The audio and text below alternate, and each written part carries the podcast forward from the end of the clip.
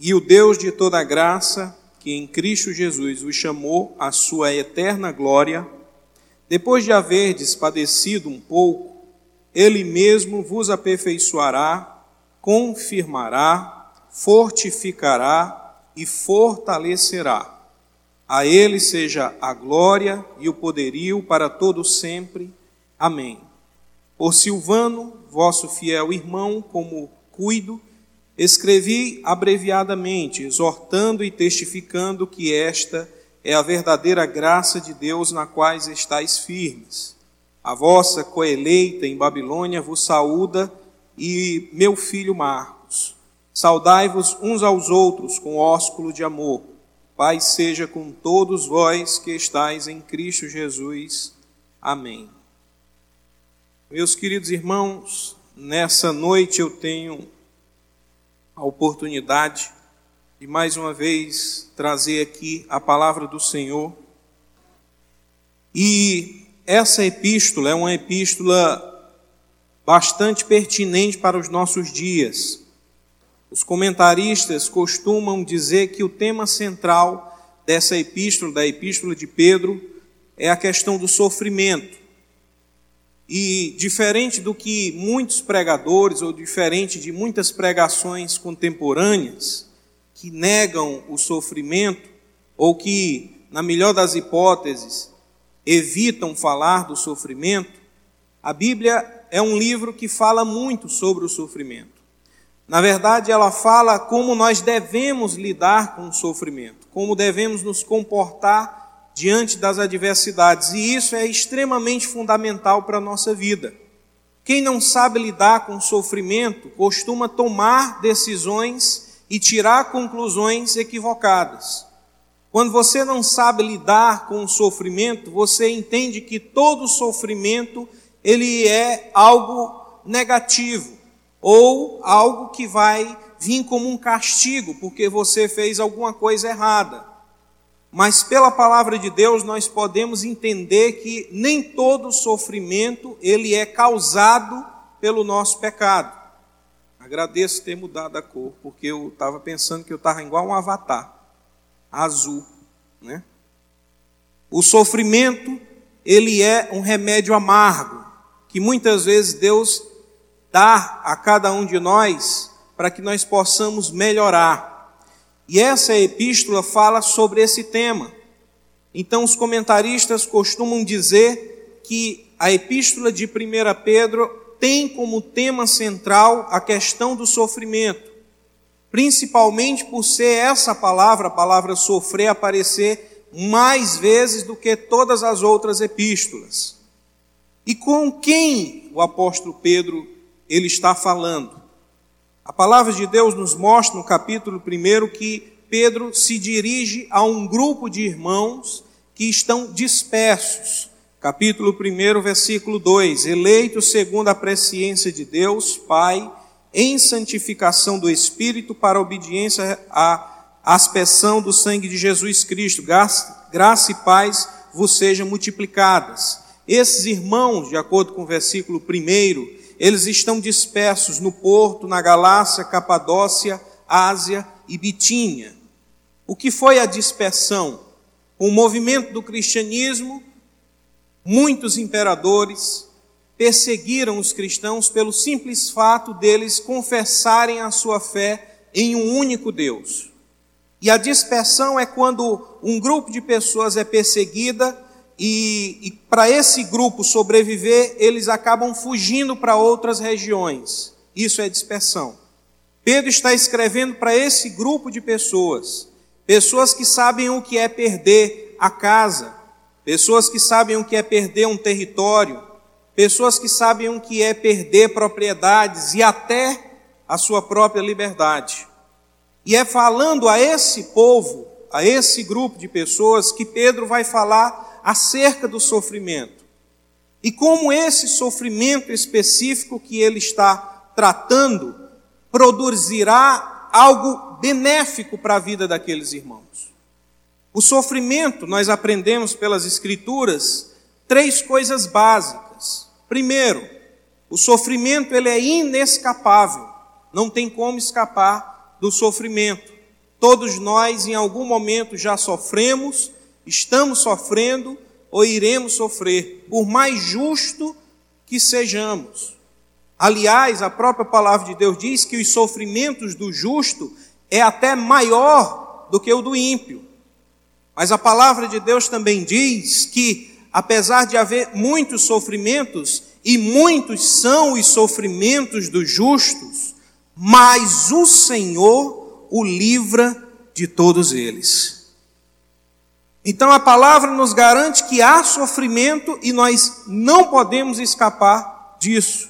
Porém, nós temos o algo que nos dá força para superar. Essa força que nos ajuda a superar o sofrimento, ela vem da parte do Senhor. Como diz a palavra, o Senhor nos livra de todos eles. Então, a primeira coisa que eu aprendo acerca do sofrimento é que o sofrimento ele é inescapável. Ele vai vir para o ímpio, mas vai vir também para o justo. A segunda coisa que eu aprendo também acerca do sofrimento, as escrituras nos ensina, é que o sofrimento ele tem causa e ele tem finalidade. Quando eu digo que o sofrimento tem causa e finalidade, é que as causas elas são variáveis e a finalidade também. Nós temos pessoas que sofrem por conta do seu pecado. E o pecado, quando traz o sofrimento, ele traz com a finalidade, ele traz com a finalidade de nos destruir. Há pessoas também que sofrem por tomar decisões equivocadas. E nesse caso, o sofrimento provocado por esse tipo de decisão equivocada, ele traz disciplina, educação. Ele serve para que a gente amadureça, para que a gente veja o que foi feito de errado e que a gente corrija. E o terceiro tipo de sofrimento que a gente tem aqui pelas Escrituras é o sofrimento causado pelo amor ao Evangelho. É inevitável e não se pode esconder que durante muitos anos e por muito tempo, e ainda nos dias de hoje, muitas pessoas, por amor ao Evangelho, são perseguidas, algumas torturadas e outras até mortas, simplesmente porque confessaram a ao Senhor Jesus como único e suficiente Salvador. É sobre esse tipo de sofrimento que nós vamos falar nessa noite. Um sofrimento não causado pelo pecado, não causado por decisões equivocadas, mas um sofrimento que é causado pelo amor que nós temos ao Evangelho. Como disse o Senhor Jesus, e isso não foi segredo a ninguém, ele não omitiu essa informação. Muito pelo contrário, no Sermão do Monte ele diz: Bem-aventurado sois vós quando forem perseguidos por amor de mim, ou por amor a mim. Porque antes de vocês, os profetas também foram perseguidos. Jesus deixou bem claro que todo aquele que confessasse o nome do Senhor Jesus, que amasse a Cristo verdadeiramente, em algum momento da sua vida seria perseguido simplesmente por esse motivo. Ele disse mais que por causa do amor ao Senhor Jesus, muitos se levantariam contra nós, inclusive os da nossa própria casa. Quem é que não tem uma história de alguém da família que ficou intrigado ou que brigava porque você confessou, porque você aceitou a Jesus? Eu sei que eu não tive nenhum problema com isso, mas eu sei também de famílias que teve ameaça. O pai ameaçou o filho, a filha, que se o filho ou a filha confessasse ou se convertesse, ou como popularmente o pessoal diz, se fosse para a lei dos crentes, podia dizer que não tinha mais pai, podia dizer que não tinha mais mãe, ou que saísse da sua casa porque não seria aceito naquele lugar simplesmente pelo fato de confessar a Jesus como único e suficiente Salvador. Os sofrimentos e as perseguições são vários. E várias também, várias também são as finalidades. Se o sofrimento produzido pelo pecado produz a morte, e o sofrimento produzido pelo erro, equívoco, produz experiência. O sofrimento produzido pelo amor ao Evangelho produz um peso de glória para a nossa vida. O apóstolo Pedro, escrevendo a esses irmãos que estavam agora distantes da sua terra, da sua parentela, e, consequentemente, de tudo aquilo que eles tinham adquirido, ele vai se dirigir a esse grupo de irmãos como forasteiros. No primeiro versículo, ele chama os irmãos de estrangeiros, mas ele ainda chama de forasteiro e peregrino. Por quê? Porque o apóstolo Pedro quer nos chamar a atenção que essa é a nossa condição como cristãos. Nós estamos nesse mundo, mas nós não somos desse mundo. Nós somos como que peregrinos, e o peregrino é aquela pessoa que vai andando de cidade em cidade, de região em região, porque ele não tem uma morada fixa naquele local. O estrangeiro é aquela pessoa que chegando em uma determinada região, ela não faz parte daquela região. Ela habita naquele lugar, ela pode até se alimentar, dormir, mas aquele não é o seu lugar.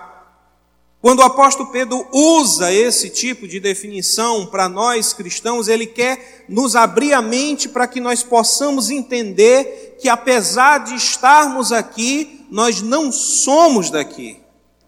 Apesar de estarmos morando nesse planeta, apesar de nos alimentarmos, de comercializarmos, de vivenciarmos as mais variadas experiências, nós não temos uma morada fixa nesse lugar. Você pode ter uma casa grande, mas essa casa grande, confortável que você tem, é apenas uma tenda que você habita hoje, porque a verdadeira morada Deus tem preparado lá no céu. Nós estamos de passagem, porque nós sabemos de onde viemos e sabemos para onde nós vamos. Nós somos do Senhor, feitos por Ele e para Ele. Só que o apóstolo Pedro, a partir do versículo de número 6, ele vai dizer que o sofrimento, por conta do amor ao Evangelho, ele é mais do que um fato, ele é uma necessidade. Olha só o que é que ele diz no versículo 6: Em que vós grandemente vos alegrais, ainda que agora importa, sendo necessário que estejais por um pouco contristados com várias tentações. Ele diz que a aflição é dolorosa, sim, mas é necessária. E por que, que é necessária? Esse tipo de sofrimento produzido por aqueles que amam o Evangelho ele diz que é necessário porque isso vem para nos aperfeiçoar. E nos versículos 7 e 8 ele vai fazer uma ilustração de como o sofrimento ele nos aperfeiçoa.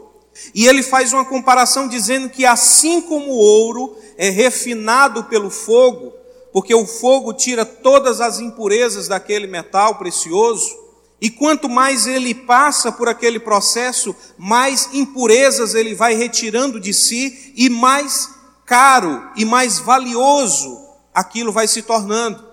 O apóstolo Pedro está dizendo que esse sofrimento produzido pelo amor ao Evangelho, quanto mais e maior e mais variado for, mais aperfeiçoamento ele vai produzindo para a nossa fé. E assim como o fogo que queima, ele também incomoda. Porém, o resultado é uma fé pura, perfeita e fortalecida no Senhor.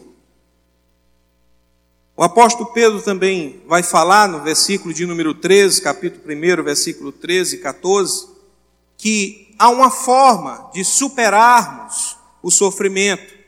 Aprendemos que o sofrimento ele é inescapável que todo sofrimento tem uma causa e uma finalidade. E a terceira coisa é que para superar os sofrimentos só há uma forma de superá-lo. E como diz o apóstolo Pedro, é esperando no Senhor. Versículo 13 e 14 ele diz: Portanto, cingindo os ombros do vosso entendimento, sede sóbrios e esperai inteiramente na graça que se vos ofereceu na revelação de Jesus Cristo. A única forma de superarmos os sofrimentos é esperarmos no Senhor. Mas não esperar por um momento, como ele diz aqui, é esperar inteiramente na graça do Senhor. Esperar inteiramente é esperar com toda confiança, com toda segurança e com toda a nossa força. Sabendo que por mais duro, por mais difícil e por mais árduo que seja o sofrimento, nós sabemos que esse sofrimento tem dia para começar, mas também tem dia para terminar. Porque Deus está no controle de todas as coisas. E a Bíblia diz que ele determinou um tempo determinado para todas as coisas. E se há um tempo de chorar, a palavra de Deus diz também que há um tempo de se alegrar. Se há um tempo de prantear, há um tempo também de se regozijar. Então espere e confie inteiramente na graça do Senhor que por maior que seja o sofrimento que você esteja passando, ele um dia vai acabar, porque o Senhor é quem coloca fim a todos os nossos sofrimentos. A partir do capítulo de número 2, ele vai dizer que para que nós possamos esperar no Senhor, é necessário tomar algumas atitudes. E a primeira delas é deixar toda malícia. Meus irmãos, não tem como sofrermos pelo Evangelho vivendo uma vida pecaminosa. E isso é importante porque tem gente que confunde. Tem gente que está vivendo um, um, período de sofrimento, mas não é por causa do Evangelho. É porque você tomou atitudes erradas no passado. E a conta chegou. E você tem que pagar essa conta. Então você não está sofrendo pelo Evangelho. Você está sofrendo pelos pecados que você cometeu no passado. E você tem que fazer essa distinção entre os pecados, o sofrimento produzido pelo pecado, pelas más escolhas e o sofrimento produzido por amor ao evangelho. A primeira coisa é deixar o pecado. A segunda, no versículo 2, ele diz: Desejai afetuosamente, como meninos novamente nascidos, o leite racional, não falsificado, para que por ele vá descrescendo, se é que já provastes que o Senhor é benigno. E aqui está o segundo passo mais importante. Uma coisa é você deixar o pecado. Essa é a primeira fase da conversão.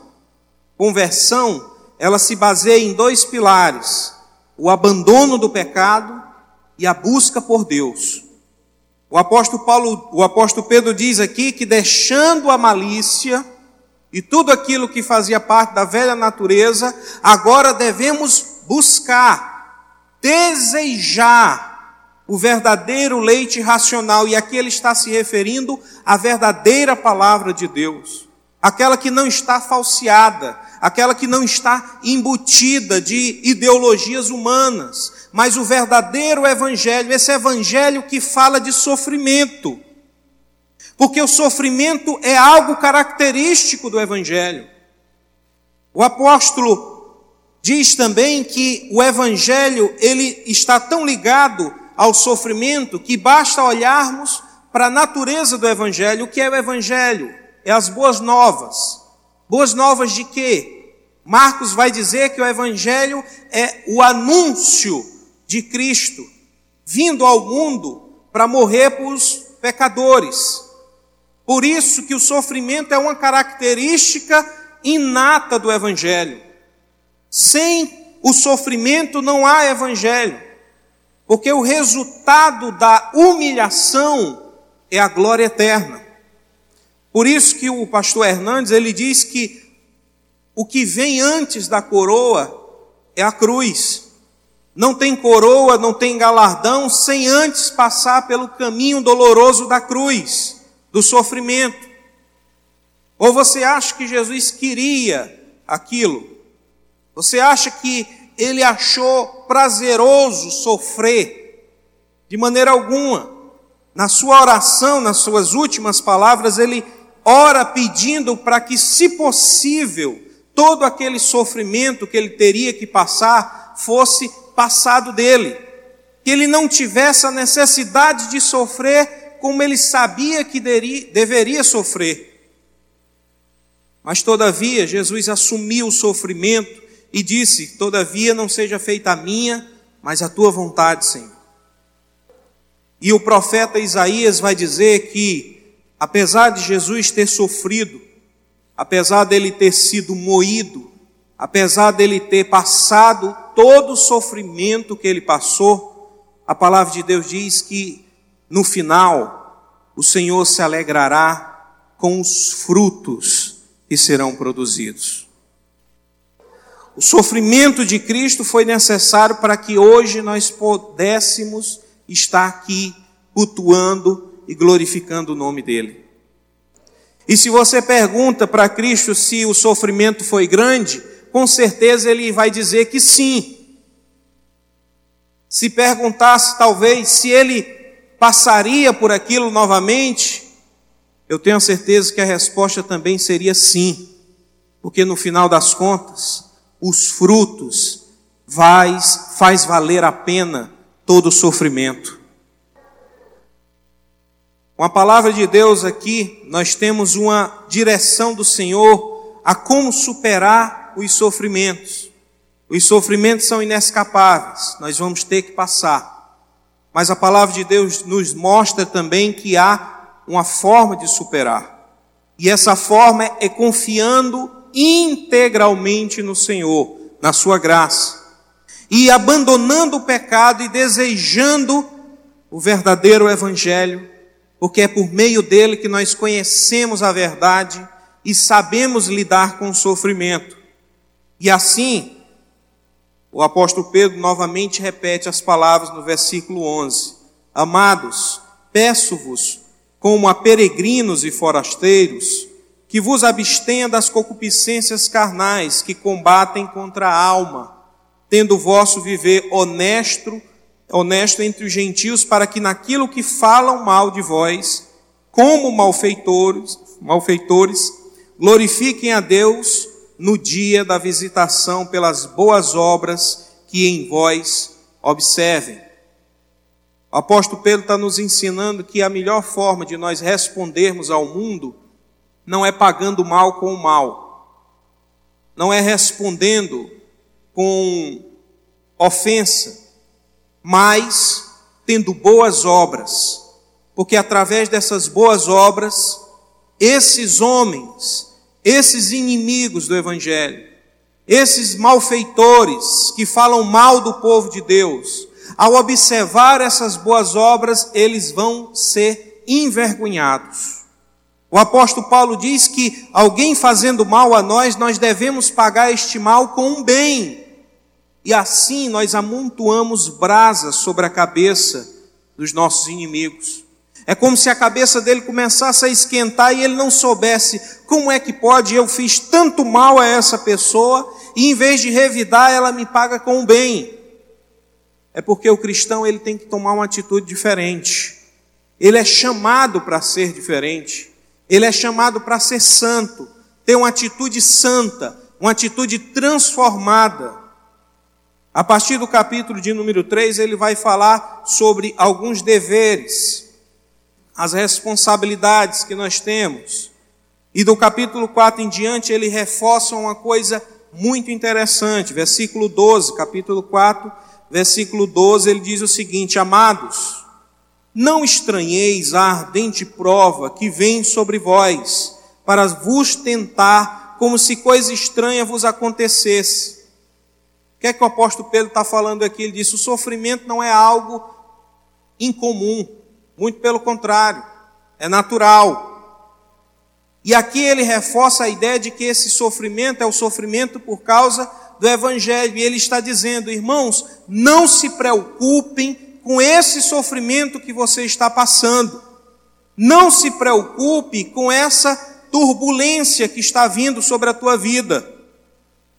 Não estranhe esse ardente, fazendo referência aqui ao fogo, esse ardente, essa ardente prova. Por que, que nós não podemos estranhar todas essas coisas, irmão Carlos? Versículo 13.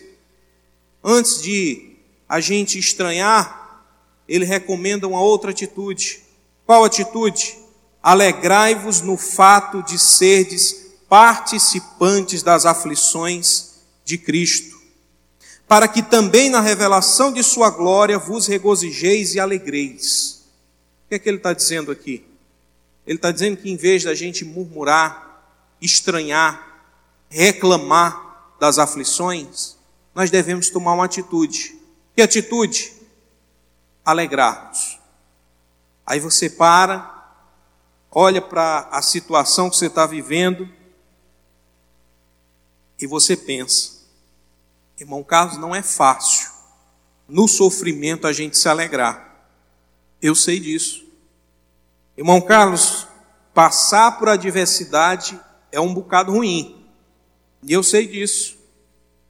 Mas quando você sofre por amor ao Evangelho, em vez de você se entristecer, você deve se alegrar. Por quê?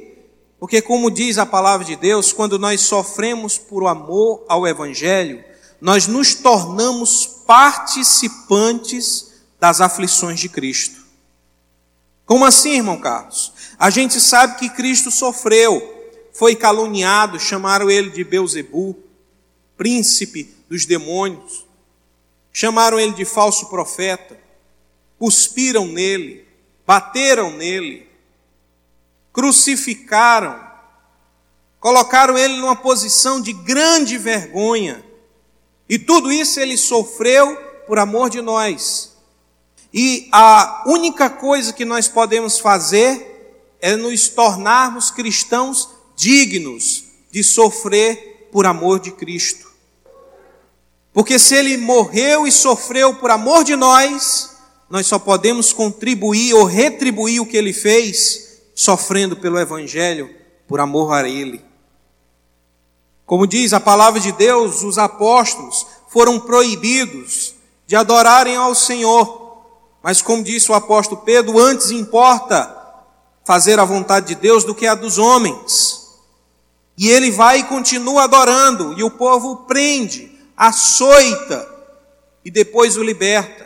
E a Bíblia diz que quando eles saem daquela quarentena de açoites, a Bíblia diz que eles saem dali felizes, porque eles se alegraram em serem achados dignos de sofrerem pelo Evangelho do nosso Senhor Jesus. Não havia tristeza, havia alegria. Aí você diz, mas qual é a alegria? Só pode ser doido, esse povo toma de azepam, só pode ser. Porque qual é a alegria de você apanhar? Qual é a alegria, meu amigo, de você ficar com as costas cortadas? Derramando sangue, todo machucado. Qual é a alegria? A alegria, meus irmãos, está aqui. Porque quando a palavra de Deus diz que quando nós sofremos por amor ao Evangelho, nós tornamos participantes das aflições de Cristo. E aí ele acrescenta: e se nós nos tornamos participantes das aflições, nos tornamos também participantes da Sua glória. Jesus sofreu, sofreu sim, e sofreu muito. Como eu disse, foi feito vários tipos de mentiras contra ele. Foi maltratado, machucado, vilipendiado, torturado, crucificado, sepultado em uma caverna.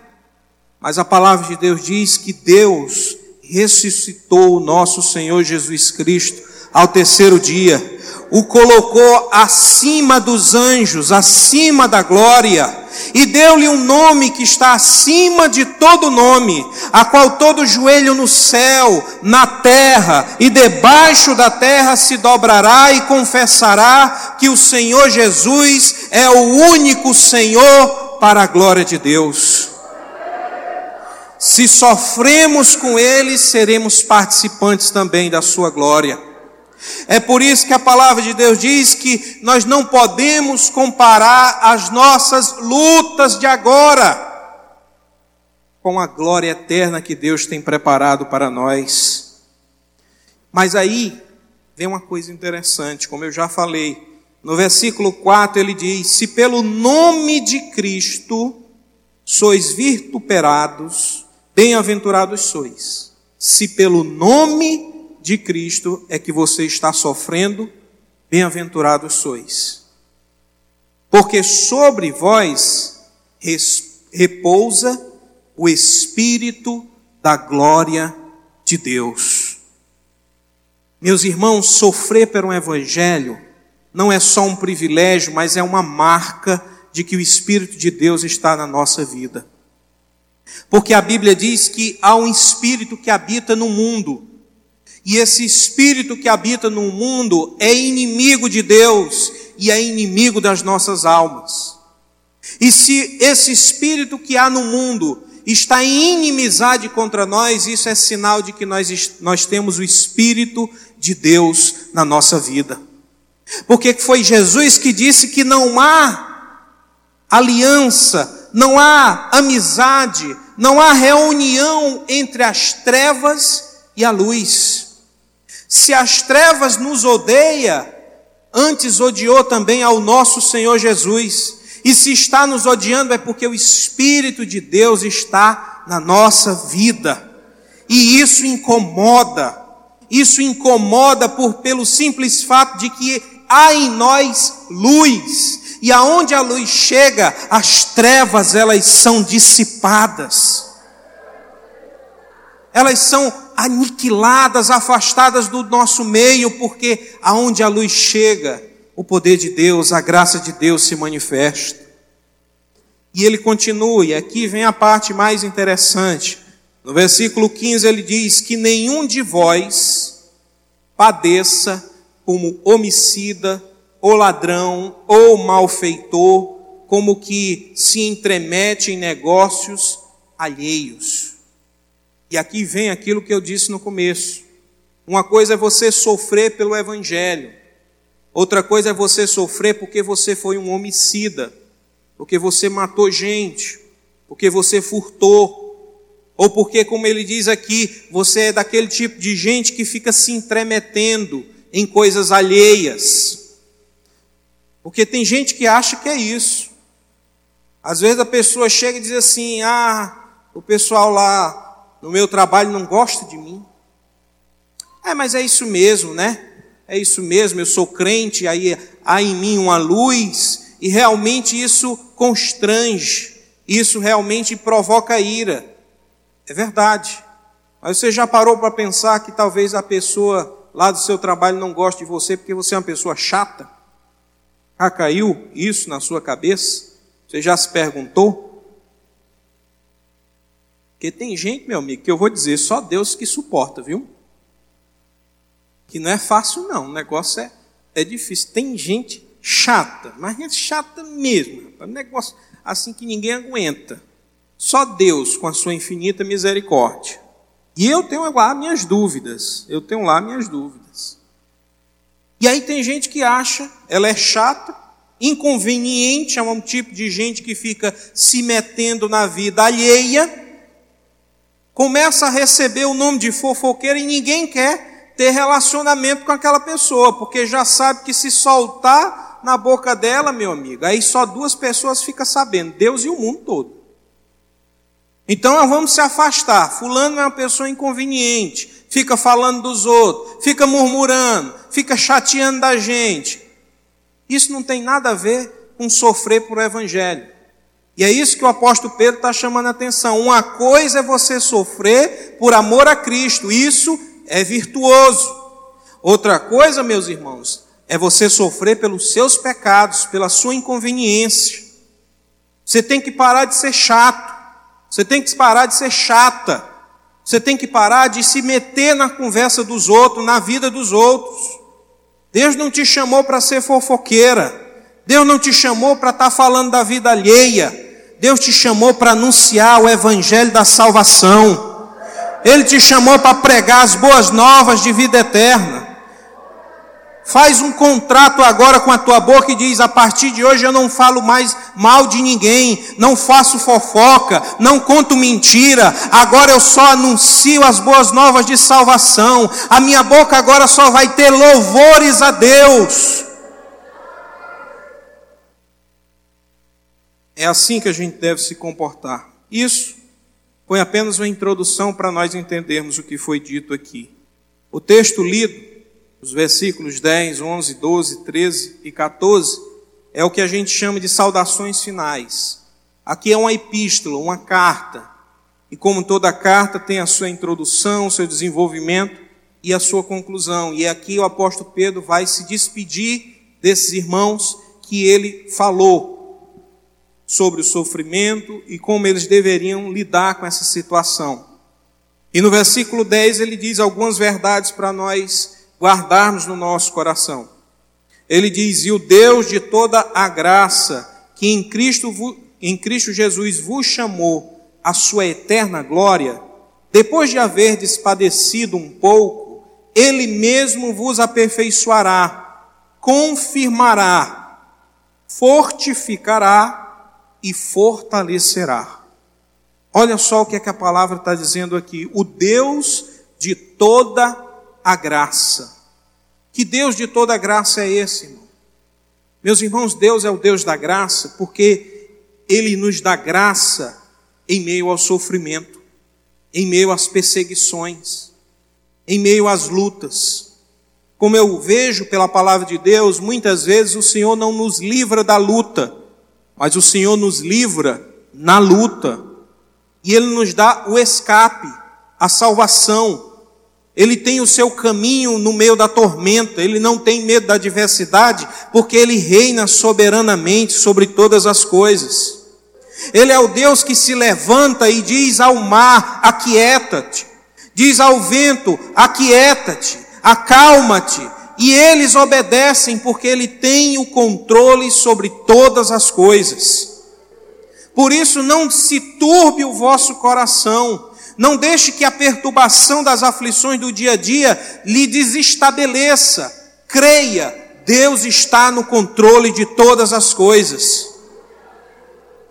O Deus da graça, em que Cristo Jesus vos chamou a sua eterna glória, depois de haver despadecido pouco. Olha o que é que o apóstolo Pedro está fazendo aqui. Ele está fazendo um contraponto. Ele diz: O Deus que vos chamou para a eterna glória. O que é eterna glória? O que é um eterno? Eterno é aquilo que não tem começo, meio e nem fim. É de eternidade, a eternidade é para sempre. A glória que ele está prometendo é uma glória eterna. Mas ele faz um contraponto aos sofrimentos causados por amor ao evangelho. E ele diz o quê? Por um pouco, padecido por um pouco. O que é que ele está fazendo aqui a comparação? Ele está dizendo que o nosso sofrimento é muito pouco diante da glória de Deus, diante daquilo que Deus tem reservado para nós. É como diz o apóstolo Paulo em 2 Coríntios capítulo 4. Ele vai dizer que a nossa leve e momentânea tribulação não é para ser comparada com essa glória que há de ser revelada em nós. Porque a luta, por mais dolorosa que seja, e eu sei que o sofrimento, ele machuca, ele nos oprime, mas deixa eu te dizer uma coisa: esse sofrimento que você está passando, ele é pequeno diante da graça e da glória de Deus que tem sido preparada para nós. Nós não somos na verdade, nós não devemos comparar os nossos sofrimentos com outros sofrimentos. Porque quando nós comparamos sofrimento com sofrimento, isso é injusto, porque, como já dizia um poeta, todas as famílias felizes são iguais, as tristes elas são ao seu modo. Sofrimento não dá para ser comparado. Seu sofrimento pode ser, aos meus olhos, menor do que o que eu estou passando. Mas só eu que estou passando é que sei a gravidade desse sofrimento. Por isso, a gente não compara sofrimento com sofrimento. A gente compara o nosso sofrimento com a glória que Deus tem preparado para nós. Porque assim, quando a gente começa a focar no sofrimento, a gente só vai se entristecendo, se amargurando, definhando, quando a gente começa a lembrar do que Deus tem preparado. Como diz a palavra de Deus, lá não haverá fome, lá não haverá sede, lá não haverá morte, as ruas são de ouro, os rios são de cristais, as muralhas são de jaspes, e lá o cordeiro preside eternamente nós olhamos e dizendo: Vem logo, Maranata, vem Senhor Jesus, Maranata, vem Senhor Jesus, porque esse sofrimento vai passar, mas a glória de Deus é eterna. Olha que coisa interessante. O sofrimento, como diz a palavra de Deus, produzido pelo amor, ele vai fazer quatro coisas maravilhosas na nossa vida.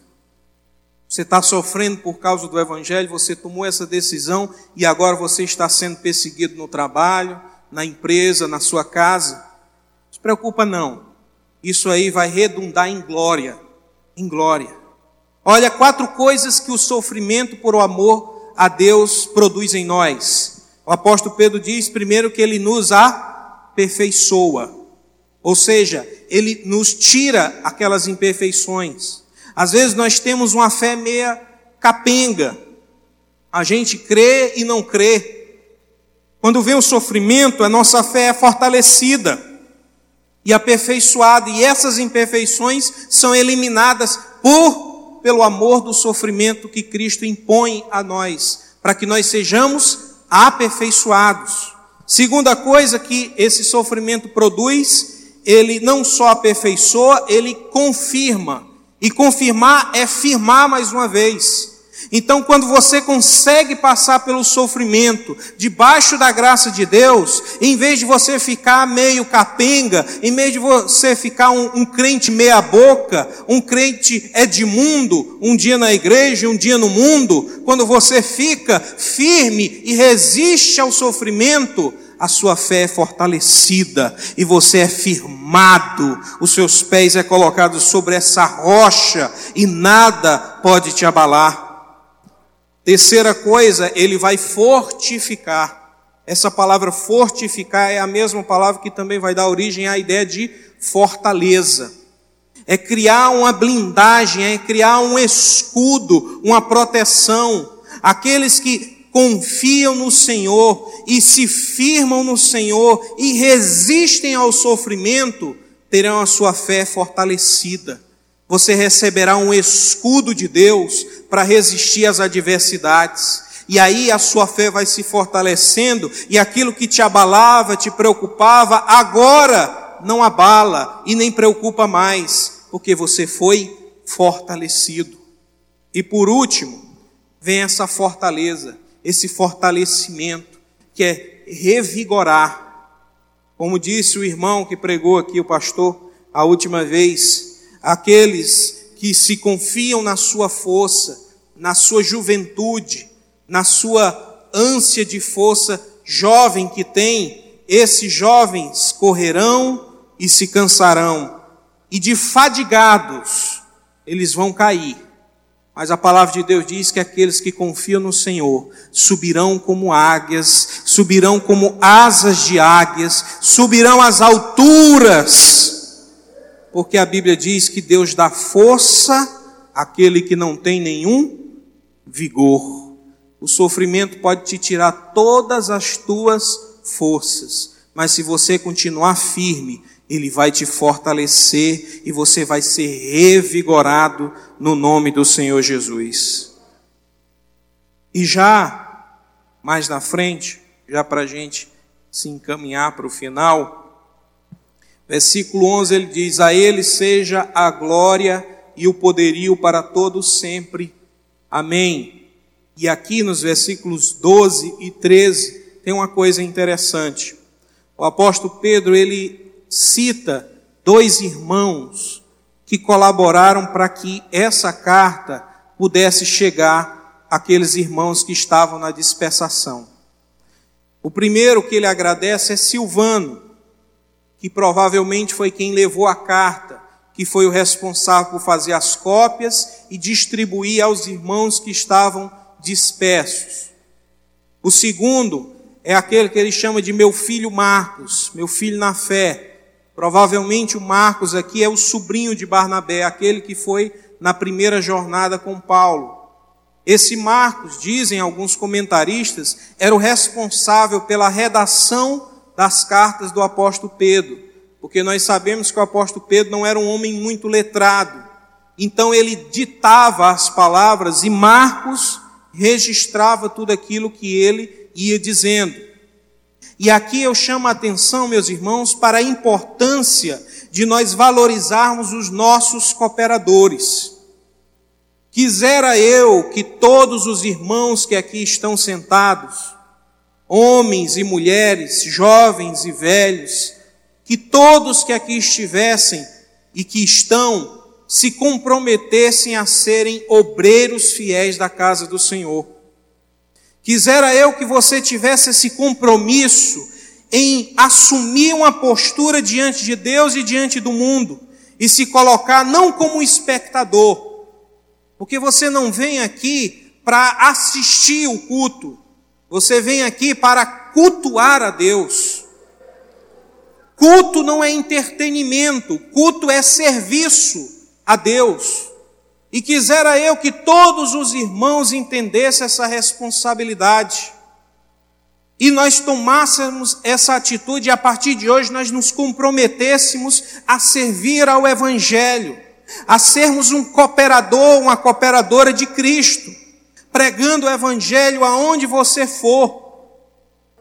Quisera eu que você fizesse hoje um compromisso com você mesmo e com Deus e dissesse: esse ano eu vou trazer pelo menos uma vida para o Senhor Jesus. Eu vou investir pelo menos em uma alma para o reino do nosso Senhor Jesus. Eu vou pregar, eu vou anunciar, eu vou orar, eu vou me comprometer, porque eu quero ver aquela vida sendo salva. Eu quero ver ela entregando a sua vida nas mãos do Senhor Jesus. Meus irmãos, o Evangelho não se faz sozinho, não é com um homem só. O evangelho se faz em comunidade. A Bíblia diz que a igreja ela é um corpo. E como corpo, cada um de nós temos uma função a ser desenvolvida e exercida. Você não pode ficar esperando só pelo pregador, só pelo ministério de louvor, só pelo ministério do evangelismo. Você, como cristão, deve se comprometer na pregação e no anúncio do evangelho. O apóstolo Pedro não poderia ter escrito essa carta se Marcos não tivesse redigido. Essa carta nunca teria chegado aos irmãos se Silvano não teria, não tivesse levado. Ele precisou de outros irmãos para que o evangelho pudesse expandir, e nós como igreja precisamos de vocês. E a igreja precisa uns dos outros para que o evangelho continue a crescer. E aí, falando de cooperadores, nós temos que entender o seguinte, meus irmãos.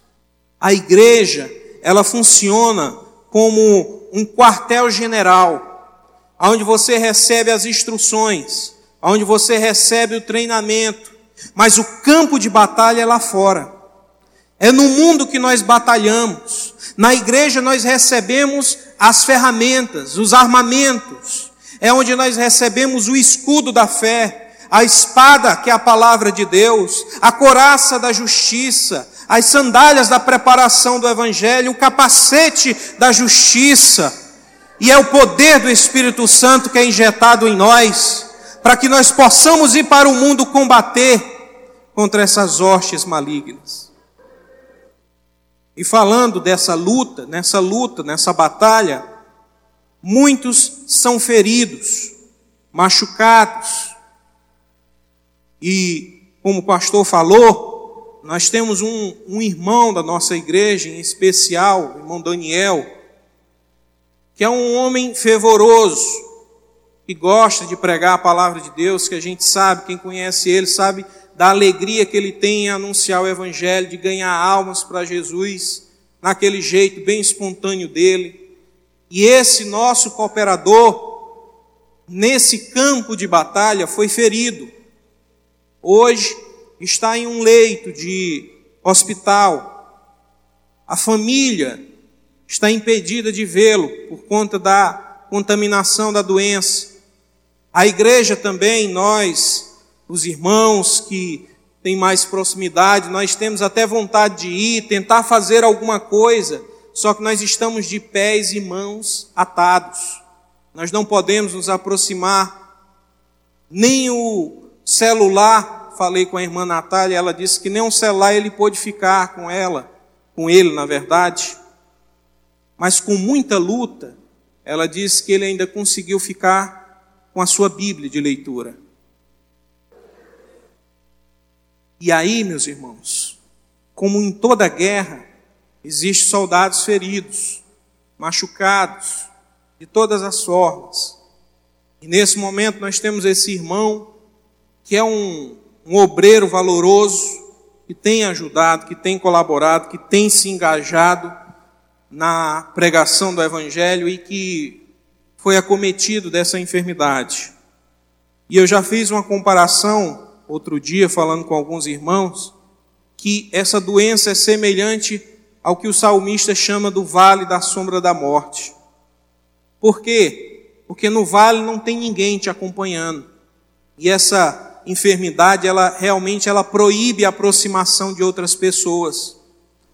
E não é porque a gente não quer, é porque a gente não pode. E nesse momento, essas pessoas que estão passando por esse tipo de enfermidade não podem receber a família, por mais que a família quisesse estar lá. Não podem receber a visita dos irmãos, por mais que a igreja quisesse estar lá. Não pode receber a ajuda de nenhum outro ser humano. Mas assim como o salmista disse, aquele que tem a Cristo como Senhor e Salvador, não caminha pelo vale sozinho. E aí ele pode dizer: ainda que eu caminhe pelo vale da sombra da morte, não temerei mal nenhum, porque o Senhor é comigo. Uma certeza eu tenho que mesmo isolado da família, isolado da igreja, isolado dos irmãos e dos amigos de maneira geral, eu tenho uma certeza. O nosso irmão Daniel, ele não está abandonado o Senhor está com ele. Pode estar ferido hoje, mas não está derrotado, porque a vitória vem no nome do Senhor Jesus.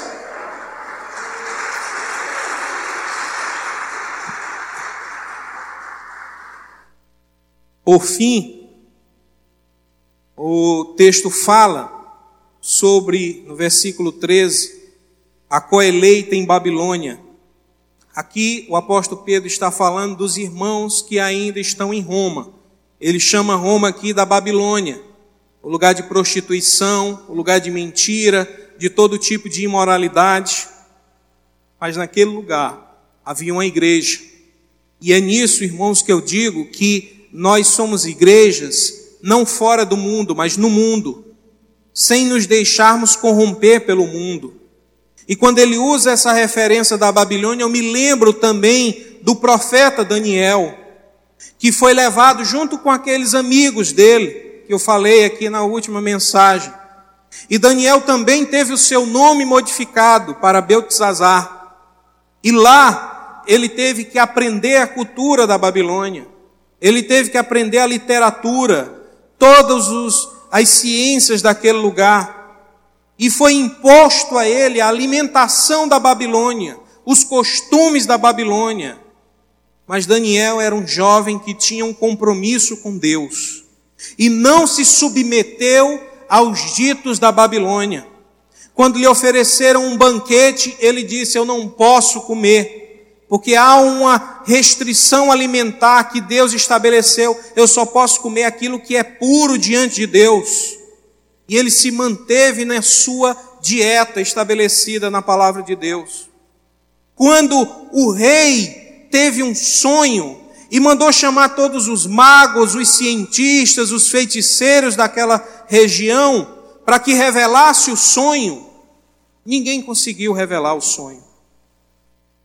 Então Daniel, junto com seus amigos, decidiram fazer uma coisa que não se fazia naquele lugar buscar o Deus verdadeiro. E Daniel, na Babilônia, numa cidade estranha, sobre o governo de um homem ímpio, não se contaminou, mas continuou fiel ao Senhor.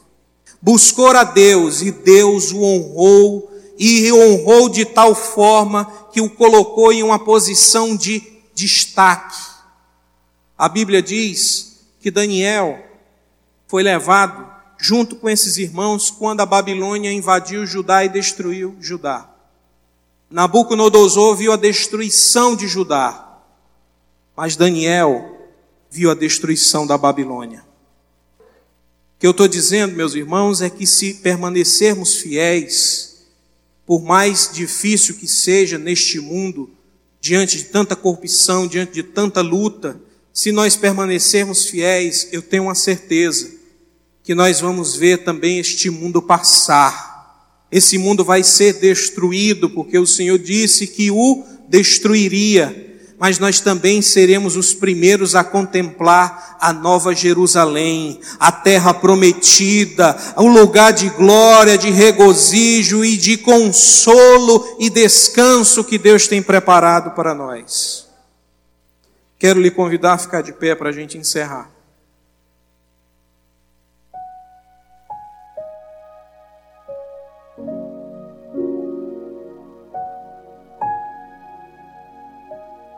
Nossa luta só começou. As aflições, elas vão vir. Mas se nós sofrermos por amor ao, do Evangelho, eu tenho a certeza de que a vitória já está garantida. Porque Jesus disse,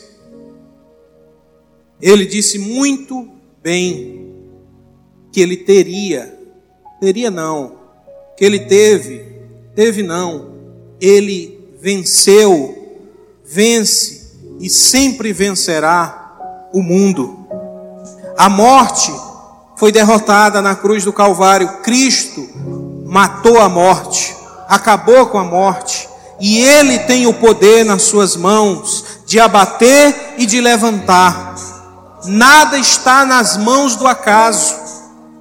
E esses sofrimentos, como eu falei, em algum momento vai vir afligir a sua vida e eu sei que tem pessoas que estão passando por situações parecidas com a do irmão Daniel, que estão longe da família, longe dos amigos, longe da igreja.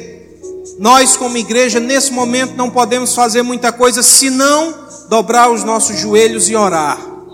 Essa foi a ferramenta, a arma mais poderosa que Deus nos deu, a oração. Porque a palavra de Deus diz que a oração do justo pode muito em seus efeitos. Com a oração, o profeta orou e parou de chover. E pela oração ele orou e voltou a chover. A Bíblia diz que se tivermos a fé, ainda que seja pequena, do tamanho de um grão de mostarda, nós poderemos dizer ao monte: levanta-te e lança-te ao mar, e ele vai se levantar e vai se lançar porque essa fé ela move montanhas, move aquilo que não pode ser movido. Mas se você está passando por esse por esse vale, por essa aflição, aonde ninguém pode te fazer muita coisa, não pode te ajudar, não pode te socorrer, e você mesmo não pode fazer nada, e você está angustiado, triste, aflito, porque tem essa pessoa na sua família ou você mesmo está passando por essa situação. Eu sei que essa luta é muito difícil e você não tem recursos para vencer. Mas deixa eu te dizer uma palavra que Deus colocou nesta noite no meu coração. É a palavra que Deus colocou para a vida do irmão Daniel e para tantos outros que estão passando em situações semelhantes é uma só. Nesta peleja não tereis que pelejar porque eu sou o Senhor que peleja por vós. Você não está abandonado, Deus está trabalhando, lutando e garantindo a vitória para você, para sua casa, para sua família e para a igreja do nosso Senhor Jesus. A vitória é garantida no nome de Jesus. Eu agradeço aqui a oportunidade e que o Senhor possa falar mais ao coração dos irmãos. Amém.